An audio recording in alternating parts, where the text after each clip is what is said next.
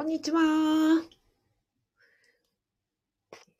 こんにちは。えー、公務員が職場で言えない話を聞く人、阿比子和美と申します。えー、現在、ラジオと YouTube で同時ライブ配信をしております。よろしくお願いします。えっ、ー、と、このチャンネルはですね、公務員が職場で言えない、えっ、と、副業の話、え辞めたい話、人間関係の悩み、えっ、と、お金のこと、などなどですね、えっ、と、を解決するチャンネルでございます。今日はですね、公務員転勤族の、え特技3つと弱み1つという話をさせていただきたいと思います。えですので、えこれを聞いていただきますそうですね、転勤族の公務員で、あの、今これからですね、人事、えー、移動で毎回ご苦労されている方が、ああ、そうそう、こういう強みがね、鍛えられてるんだよね、という、えー、の自信にしていただくと同時に、えっ、ー、と、転勤でね、辛い部分について、うんと、なんだろう、共有したいなと思っております。まあ、そんな私はですね、えー、生まれながらの転勤族、親が、えっ、ー、と国家、国家公務員で転勤族でした。私自身も、えー、法務省、あの、在職中に、ね、転勤を、えー、余儀なくされておりました。ね、今までですね、引っ越した回数は15回。結構多い方だと思うんですね。なので、えっ、ー、と、この、えー、生まれながらの転勤族、そして、えー、自分自身も転勤族という体験からですね、公務員転勤族の、え強み3つと弱み1つのお話をさせていただきたいと思います。はい。えっ、と、あとは最初にちょっとお礼ですね。えー、今日、えー、1月17日、えー、勝間和代さんのですね、熟成コラムに、えっ、と、掲載をしていただきまして、もしかしたらこの放送を初めてね、あの、聞いていただいている方、見ていただいている方がいらっしゃるかなと思います。はじめまして、阿比子和美と申します。アクセスしていただきありがとうございます。えどうぞよろしくお願いします。はい。では、うんと、まずは、え公務員転勤族の強み3つ。まず1つ目、え断捨離上手。わー。あの、転勤というのは、あの、あ、住居を伴う転勤の時には、ね、えっ、ー、と、事例とともに、あの、一切が最高に荷物を、えっ、ー、と、ね、転勤するわけですから、引っ越しするじゃないですか。その時には、まあ、荷造り大変ですよね。なので、荷造りが大変ということは、物を持つときに、これ持ったら、荷造り大変だよなって思うやつは、そもそもね、うんと、持たないわけですよ。だからも、まずは日頃から物を持たない生活が身についているということと、あとは、ひ、うんと、転勤と同時に引っ越すときに、もうこ、これを持っていくぐらいだったら、荷造りが大変だ、これを持っていくぐらいだったらもう捨てていこうみたいな感じで、もう転勤と同時に断捨離、断捨離、断捨離、断捨離、断捨離っていう風になるので、常日頃からですね、結構身軽な生活を余儀なくされますね。身につきますね。だから、うんと、ミニマリスト、後天的ミニマリストになれます。はい。あの、今年もやっぱりそれはあるかな。えっ、ー、と、まあ、物を持たない生活とか、まあ、買ったとしても、ま、処分していくとか、その、買ったものがどれだけその後、あの、うん、持つ、保有コストがかかるのかっていうのは常に常になんか計算していますね。はい。なので、えー、断捨離上手、えー、ミニマリストというのが、えー、まずは一つ目の特技です。で、持ち物が減るってことは、それだけね、あの、脳みその中もスッキリしてるってことなんですよね。余計なことに、あの、なんですか、神経を持っていかれないという意味では、脳みそもスッキリしてるんじゃないかなというふうに期待したいところです。二つ目、えー、優先順位付けが上手は、えっ、ー、と、段取り、えー、転勤となると、講師ともに限られた時間の中で、すべてをこう引き継いで、もしくはすべてを片付けて、で、次のところに引っ越しをし、そして引っ越したところでも、できるだけ、あの、最短最速で、新しい生活を軌道に乗せなくてはいけない、えー、仕事も軌道に乗せなくてはいけないというところで、このね、えー、転勤、引っ越し前、引っ越し後、えー、転勤前、転勤後でですね、もう段取り力と優先順位付けの能力が、まあ、毎回毎回鍛えられますよね。なので、え、限られた期間の中で、まあ、全てをやり尽くし、しかも転勤住居を伴う転居となると、その後、もう戻ってこれませんからね。あの、最後、立つ鳥、後を濁さなずに、いかにして、えっ、ー、と、限られた時間でやり尽くすかというところを、まあ、毎回鍛えられるなというふうに思います。ですので、優先順位付けが、えー、まあ、非常に、重要で、えー、得意であり、段取り力があるということは、あの、二つ目の特技です。三つ目、えー、新規環境への適応力が高い。は、えっと、やはり、もう一枚の事例でね、もうどこでも行かなくちゃいけないじゃないですか。となるということは、職場もそうだし、あとは、生活環境もそうだし、いきなりね、見ず知らずの土地に行って、なんとか生活していけるという力というのは、もう新規環境への適量力そのものですよね。じゃあこれが何に役立つかというと、えっ、ー、と、開運するんですよ。えー、リチャード・ワイズマンという、あの、リッチャード・ワイズマン博士が、うんと、運がいい人の特徴を4つにまとめてる、科学的にまとめたっていう本があるんですが、ここでね、あの、運がいい人の特徴に2つも、4つのうち2つも当てはまるわけなんですよ。で、さっき、えっ、ー、と、確認しました。まずは、うんと、運がいい人の特徴の4つの、4つ、待ってね、4つ、4つ読み上げようか。えっ、ー、と、チャンスを最大限に広げる。二つ目、えー、虫の知らせを聞き逃さない。三つ目、えー、幸運を期待する。四つ目は、不運を幸運に変えるっていうことなんですけど、で、えっ、ー、と、まずは、チャンスを最大限に広げるというのは何なのかというと、なるべく外交的に、えー、コミュニケーションを広げ、あの、浅く広くコミュニケーションを取る力なんですね。ということは、えー、転勤族というのは何かというと、あの、どこのとこっちに行っても、まあ、いろんな人とコミュニケーションを取らざるを得ないじゃないですか。なので、えー、その、そういう力、あ新たな場所に行き、あの、いろんな人とコミュニケーションを取る力が、まあ、矢が王でも鍛えられる。しかも職場でもプライベートでも、あの、鍛えられるというところになります。例えば転勤で一番大変なのって、まあ、もちろん仕事はそうなんですけど、で、どう？プライベートだと、もう、なんていうのかな、病院から、えっ、ー、と、馴染みの、こう、生活圏のお店から、全部新規開拓しなくちゃいけないんですよね。それが結構大変だなって私、毎回思うんですよ。だからなんかこう、仕事は仕事でまあ転勤族ばっかりですから、まあ、引き継ぎ書もあれば、まあ、みんな転勤族だからって言って、職場では、うん、適用って楽なんですけど、プライベートでは、あの、引っ越しちゃうとね、病院、だから内科から歯医者から、眼科から皮膚科からなんか全部新規開拓しなくちゃいけなくて、それも大変だなって思っているところです。だからそういう、ということはですよ、な馴染みの病院から馴染みの店からね、あの好きなパン屋さんがあったら、それ、そこを、あの、こう、パン屋さんを開拓しなくちゃいけないわけで、そういう意味から言うと、いろんな人とコミュニケーションを取り、あ、あと美容室とか床屋さんもそうですよね。あの、を新規開拓をして、で、そこでいろんな人とコミュニケーションを取って、自分が快適なところをですね、あ新たな居場所を見つけていくっていうのは、あ本当に鍛えられるなと思っているところです。ということは、それが、え外交的にコミュニケーションを取らざるを得なくなり、えそれが幸運、運、幸運、えっ、ー、と、運がいい人につながっていくかなと思います。それからね、もう一つは、うんと、不運を幸福に変えるです。やっぱりね、転勤事例は、うんと、なんだろう、自分が思う通りの事例なんてない、ほぼ、ないじゃないですか。いやーって仕事の種類はいいけど場所が気に食わないとかですね、逆に、えっ、ー、と、昇進はしたけれども、ね、ここの場所じゃない方が良かったとか、まあ100%自分が思い通りの転勤事例なんてほぼ来ないわけなので、ということは、自分に、まあ、不本意な、あの、移動であっても、転勤であっても、そこをなんとか飲み込んでですよ。で、まあ、こう、せっかく、まあ、来たんだから、この場所を楽しもうとか、なんかいい、いい面を、あの、気に食わないところも、こう、なんかいい面を見つけて、まあ、そのね、受け入れられて、こう、なんですか、与えられた環境を、まあ、最大限活かそうかな、みたいな。私、釧路に行った時に、いや、釧路全然もう、見ず知らずの土地でしたし、親戚も友達も一人もいませんでしたけど、まあ、釧路に来たからには、ね、釧路というのは、あの、サンマの水揚げ量で全国ナンバーワン、あ、ナンバーワン？ナンバーツーかな？えっ、ー、と、根室、釧路、ナンバーワンなんですけど、まあ、釧路に来たからには、私はね、三枚、サンマの三枚おろしを、あの、できるようになろうと思いました。なんかそんなような力ですよね。あの、いいところを見つけて、まあそこでしか得られない体験を何回得ていこうみたいなところが、あの、先ほどのリッチャード・ワイズマンの、えー幸運な人の特徴の4つのうちの2つに当てはまるなと思いましたので、えー、転勤族であるとですね、その力が、えっ、ー、と、コミュニケーション能力、そして、えー、不運を幸運に力変える力がですね、えー、きっと運が良くなるんじゃないかというふうに思っているところです。ですので、えー、転勤族の特技を3つまとめますと、まずは、えー、断捨離上手、ミニマリストになれるということと、えー、優先順位付けができて段取り力が高いということと、3つ目は、えー、幸運になれる、要素を2つも身につけていると、この3つがですね、公務員転勤族の特技だというふうに私は、あの、結論付けました。頑張りましょうね。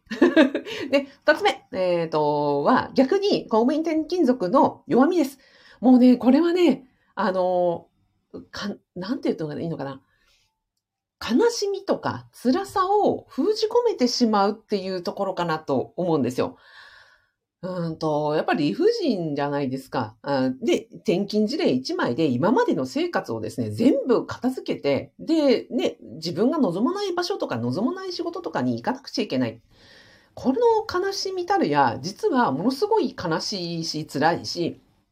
ことなわけです。でも、これは仕事だからとか、これは栄転だからとか、で、職場の中ではね、いろいろな手が、手当がもらえるわけですよ。あの、田舎に行けば僻地手当があり、あとは、その、広域移動手当、あの、遠くに行けば行くほど広域移動手当があり、もしくはね、本省とかで大変なところに行けば、本省手当とか地域手当とかでね、それだけ優遇される。要は、うんと、職場の中では転勤する方が、まあ、え、偉い、偉い、偉いというのは何ですか？あの、転勤して、あの、偉いねというふうに言われるわけですし、金銭的にもこう報酬が得られるわけですよ。だけど、それと、それを代わりにして、ね、私生活も、職業生活も、すべてこう犠牲にして、ね、一枚のその事例音に基づいて、あの、新たに生活を送らなくちゃいけない、相当辛いことなわけですよね。だからそのなんか悲しみをこう自分の仕事のせいだと言ってぐっとこらえて、えー、なんかこう毎回毎回その新たな転勤という、うんと、ことを、まあ、受け入れざるを得ないのかなと。なんかこう学習性無気力症みたいな感じを受けるわけですよ。ななんて言ったらいいのか。うんと、思ったのは、戦時中、第二次世界大戦中、その徴兵制度があったわけですね。その赤紙が来たら、その兵隊に、えー、行かなくちゃいけないと、お国のために、えー、働けと、あの、働けというかね、あの、戦場に行けというふうに、こう、赤紙というのがあった、あそうじゃないですか。えー、それに近いものがあるよなって思っていて、うんと、なんだろう、自分の今までの私生活とは関係なく、そのお国のために、お国の事情で、で、その、周りからはね、誉れだと言われるけれども、でもそこを、うん、悲しみとか辛さとかぐっと押し殺して、まあ、飯暴行していくって、なんか本当に、うん、そうですね、えー、憲法で言えば、住居の自由を、えー、捧げて、で、逆にその経済的なとか、あの、社会的な、あの職場での、うん、栄誉をもらっていくも行為なのかなって思っています。ねそうですね。私、これに気づいたのは、なんか、あの、在職中に、最初は、その、引っ越し歴15回で、アミコさんね、どこに行ってもなんかやってきそうだね、みたいな、あの、地球の裏側に行ってもだいぶ大丈夫そうだね、みたいな感じで言われていて、まあ、それが自分にとってはなんか長所かなと思っていたんですが、やっぱり過去ですね、その、自分が小さい時に転勤族で、小学校3つ変わったんですよね。で、小学校見つかりましたと。で、私、もともと、あの、人間関係構築力が非常に低いんです。で、小学校の時には友達が初めてできたのは小学校3年生の時だったんですよ。で、初めてお友達ができて、まあ、T ちゃんって言いますけど、T ちゃんってお友達ができて、やっとなんかお互いのお家に遊びに行けるみたいな感じになった時に、で、4年生で初めて転勤、えー、親が転勤になって、転校せざるを得なくなったんですよね。そしたらその T ちゃんと仲良く遊んでいたんだけれども、転校することになり、ティーちゃんと離れ離れになり、え当時はね、あの、インターネットなんかないですから、文通をするんですよね。で、ティーちゃんに最初はその、えー、の、転校した先からお手紙を送るんですけど、でも、最初は帰ってきたんだけど、だんだんだんだんお返事が来なくなり、で、私としては何回も、あの、お手紙を出してもティーちゃんから一切返事が来なくなったって。で、私はそれで、なんかすごいショックを受けて、うんと、4年生の時の2校目の小学校ではもちろん友達ができなかったし、またすぐその転勤で、えー、転校するんですけど、その後、やっと友達ができたので、小学校5年生の後半ぐらいでしたね。に、もう一人初めて、なんか2人目の友達ができたみたいな感じでした。なので、要は何を言うかと、うん、小さい時にその転校を余儀なくされた、で、自分がその、せっかくできたお友達がと離れ離れになってしまう、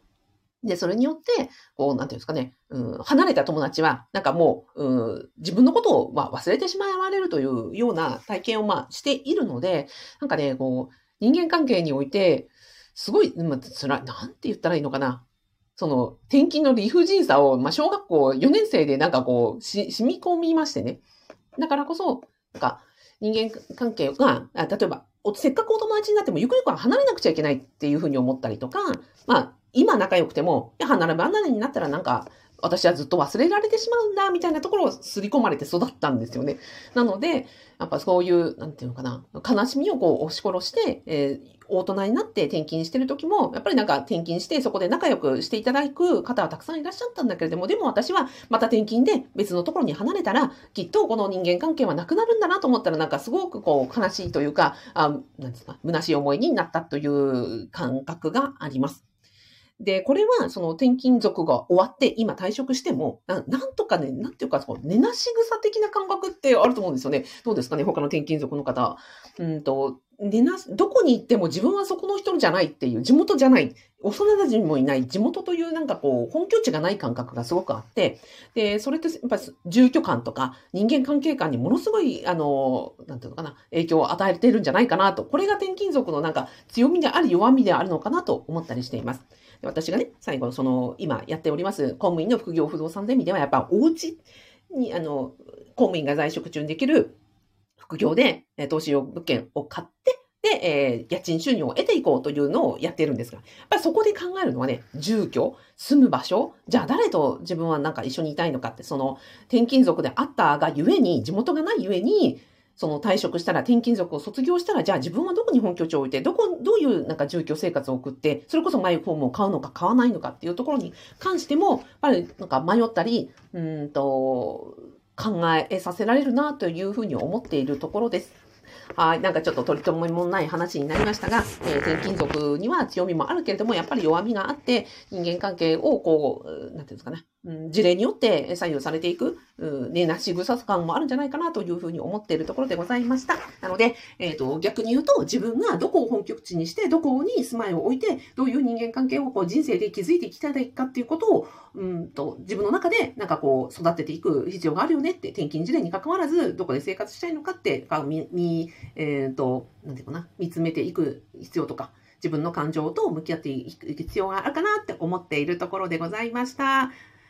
はい。と、今日はラジオでは、えー、スーさんありがとうございます。ミズさんありがとうございます。あやさん。あやさん、あ、ありがとうございます。こんにちは。えー、まりこさんありがとうございます。お、あすこわこさんありがとうございます。えっ、ー、と、お、みやびや花頭さん、みやびや花頭さん、みやびや花頭さん。今日もありがとうございます。たけさん、ありがとうございます。こんにちは。あ、拍手マークありがとうございます。やさん、貴重なお話でした。ありがとうございました。いやー、どうだろう。なんかね、ちょっと転勤族、あの、住居を伴う転勤族でなんかね、ちょっと熱く語りたいなと思ったところでした。で、今日はなんでこの話をしようかなと思ったかと思う、言うと、あ、ちょっともう時間だね。うん、あと最後1分だけ。私のね、コーチング講座を今講師をしてるんですが、今週ラスト講義なんですよ。で、この終わりなわけですよね。終わりなんですけど、その私の講座を受けてくれた卒業生であり、今講師サポートをしてくれてる荒井っちが、私の講座がね、終わるのが寂しいってなんかこう何回も言ってくれて、どうしてこの方は、私ね、その寂しさをなんかこう押し殺してる自分に気づいたんですね。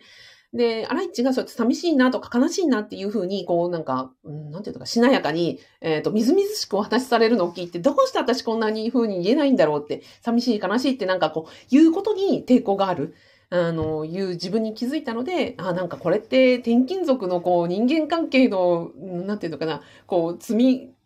歴史かもしれないって、なんか悲しみをこう押し殺して、終わりとか別れとか、そういうのをなんかこう、うん、素直に味わえなかったり、なんかちょっと可愛げがなかったりする自分になんかちょっと気づいたっていうところでした。なので、えっ、ー、と、ね、あらいちには、あの、インスパイアくれてありがとうっていうところです。はい。マリカさん、えー、子供にとっては転校切ないですよね。ねそうですよね。えっ、ー、と、荒市さん、ずっと言ってますね。そうそうで、荒市が言ってくれて、あ、そっかって、なんかあれは本当に羨ましい。うん。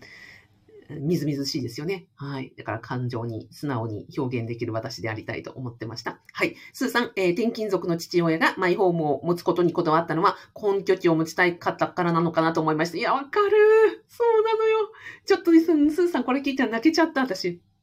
あ、たけさん、オンタイムに聞けてよかったです。いや、こちらこそ、あの、フォローしていただいてね、あの、嬉しいなと思ってたところなので、こうして、あの、お礼が申し上げられて、大変ありがとうございます。たけさん、まあ、今後ともどうぞよろしくお願いいたします。それでは、えっ、ー、と、今日の午後も良い午後になりますように。はい、あ、公務員の副業不動産ゼミのご案内は、えー、ラジオの概要欄、あ、ラジオの説明欄、動画の説明、あ動画の概要欄につけておりますので、よろしければ、あの、無料動画セミナーアクセスしてみてください。それでは、ありがとうございました。